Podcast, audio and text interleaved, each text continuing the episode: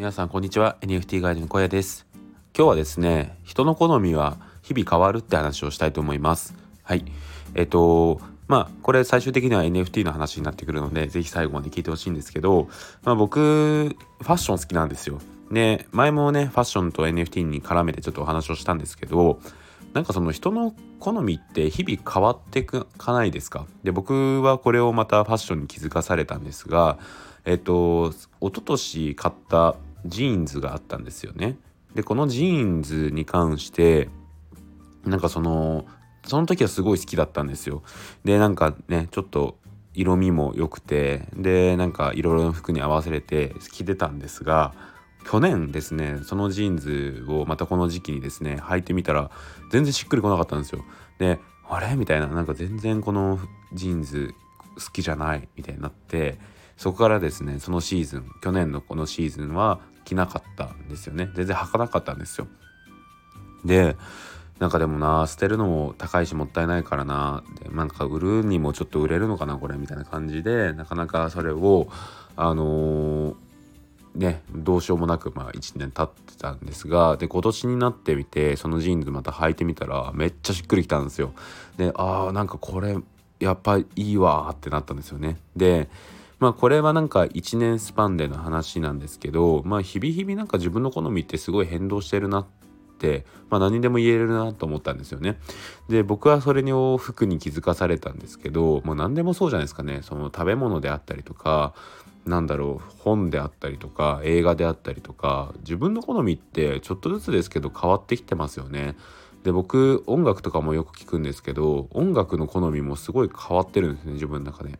もともとなんか僕ってすごいしっとり系というか なんかバラード調みたいな曲がすごい好きだったんですけどそこからまあロックが好きになって結構激しいやつも聴くようになってですね。最近はちょっとこうラップサウンドかな？ちょっと韻を踏む系の Creepy Nuts とかそういうのもちょなんか聞くようになってなんかこういう自分の好きな音楽とかもこう日々変わってるよなって思うんですよね。で皆さんもそうじゃないですかね。なんかそのその時好きだったなんだろうな例えばうーん映画を今見返したらあんまり良くなかったとか、まあ、逆もしかりでなんか今見ると結構また新しい気づきがあって前は微妙だと思ったけど今見ると結構いいなみたいなのがあったりとか、まあ、そんな感じでなんかそういう人の好みって日々日々変わっていってるじゃないですか。でこれをですねあの NFT ガイドとして NFT に置き換えたいんですよ。で NFT に関しても本当に素晴らしいクリエイターさんがですねツイッター見るといらっしゃってですね、まあ、いろんな作品っていうのが出ているんですよね。はいでまあ僕自身ですねあの NFT に関してはまあそのイラストだけじゃなくて中身であるコンセプトとかどういうことをやっていくのかっていう部分はすごい大事だなとは思います。ですけど、まあ、その最初の入りになるキャッチの部分になるイラストの部分っていうのも本当に僕は大事だと思っています。でそのイラストの好みその人に対してとってコレクターにとって好みかどうかによって買う買われないっていうのも絶対にあると思うんですよね。でそこってなんだろうな例えば NFT 宣伝枠にえー、っとリプライを送る時にその人が、えー、その宣伝枠開放しますって言ってる人がそのせんなんですかね作品を見てなんかそこで買われなかった時にクリエイターさんは何だろうなあこの人は私の作品興味ないんだなって思っちゃうのかなとも思ったんですよ。ただですね全然そんなことなくてえっと毎日毎日ですねあの同じ人に対してもリプを送り続けていればいつかその人に対して刺さる可能性はすごいあると思うんですよね。本当になんですけど自分の好みって日々日々マイナーチェンジをしてると思ってなんかそれってガラッと変わるわけじゃないと思うんですけどただちょっとずつですけど何かしらの変化が起きてると思うんですよね。はい。で、なんだろうな、あの、もともと好きだったものが好きじゃなくなってまた好きになることもあると思いますし、まあ、僕のジーンズの話ですけど、とか、まあ逆に今まで全然興味なかったけど、なんかすっごい改めて見るといいなみたいなのってすごいそれもまたあると思うんですよね。で NFT もそうじゃないですかね。なんかその最初見た時はうわーなんか全然この作品は自分の好みとはずれてるなって思ったとしてもですねなんかよく見るとあれ？みたいなちょっと好きかもみたいないや結構好きかもみたいになったりとかすることあると思うんですよね。なので、まあ、僕コレクターなんですけどコレクター目線でクリエイターさんに対して、えーとまあ、一つ言えることとすれば同じ人にでもですね何回でも宣伝枠使ってリプライを送るといいんじゃないかなと思います。であとはまず宣伝枠だけじゃなくて日々活動をしていく発信をしていくことこれもすっごい大事だと思います。まあ、とにかくですね、NFT 今は本当継続して発信することが大事じゃないですかね。はい。で、あのー、やっぱり見てますよ。あの、あなたのその NFT の発信っていうのは。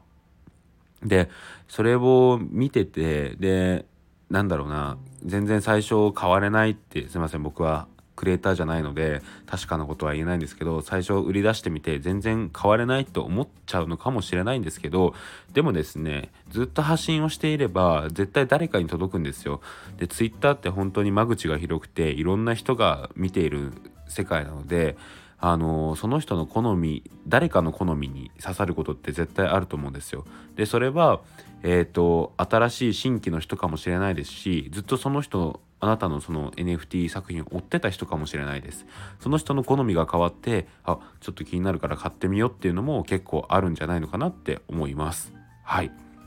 こんな感じですね。はい。結構やっぱりね、あの人の好みって日々日々変わっているので、あのぜひですね、まあ、僕が言えることとしては活動発信発信活動 間違えた。発信活動は続けてみてください。そうすればですねいつかあなたの思いが届くと思います。はい。今日からゴールデンウィークの方多いと思うんですけど、まあ、NFT クリエイターの方、まあ、僕もえっ、ー、と一ブログであの発信者としては、えー、活動を続けていきたいと思います。これは僕にも言えることなんですけどまあ自分の発信を見ている人って絶対いると思うのであの頑張りましょう。はい。って感じですね。はい。ちょっと雑談なんですけどえっと自分のやる気をそぐものって皆さん何か分かってますかね？僕は分かっていてあのこれもう確実なんですけどお酒です。はい。ねほんとね仕事柄お酒飲む機会が多くてあのどうしたもんかいなと思ってるんですけどまあ本当にねお酒飲んだ次の日ってやる気出ないんですよね。で今まさにですねお酒飲んだ次の日であの昨日ゴールデンウィーク前だからって案の定飲み会があってまあ行くことになって飲んで今ですね。で本当に今ぶっちゃけて言うと全然やる気ないんですけどあのツイッターを見てると皆さんゴールデンウィーク初日頑張りましょうって言ってる方がいらっしゃったりとかするので僕も頑張りたいなと思います。ああいうそういうねなんか自分にとってやる気がそぐものを明確化しておくと、まあ、それを避けれるようになればねあの日々日々毎日頑張れると思うのでそうやって頑張るのもすごい大事かなと思います。僕はお酒っていう理由が分かっているのにかかわらず仕事柄誘われちゃってまあ行かざるを得ないみたいなこともあるので、まあ、どうしたもんかいなと思っております。はい。ゴールデンウィーク、えー、長い方だと10連休とかですかね。あの頑張っていきましょう。はい。えー、っと適度に休んで適度に頑張ってそんないいゴールデンウィークを皆さん過ごしてください。はい、えー、こんな感じで、えー、僕のラジオでは毎日 NFT に関する話をしておりますはい。ブログもやっております。Google で小屋ブログと検索して1位に出てくるのが僕のブログです。おすすめの記事はね、D メールの登録方法っていう記事です。えっ、と、この記事がですね、ありがたいことに、えー、イラストレーターのミルクさんであったりとか、他の方がシェアしてくださって認知度が上がってきて嬉しいです。えー、ミルクさん、いつもありがとうございます。はい。えー、それではですね、今日の放送ここで終わりたいと思います。ここまでのお相手は NFT ガイドの小屋でした。それではまた明日。バイバイ。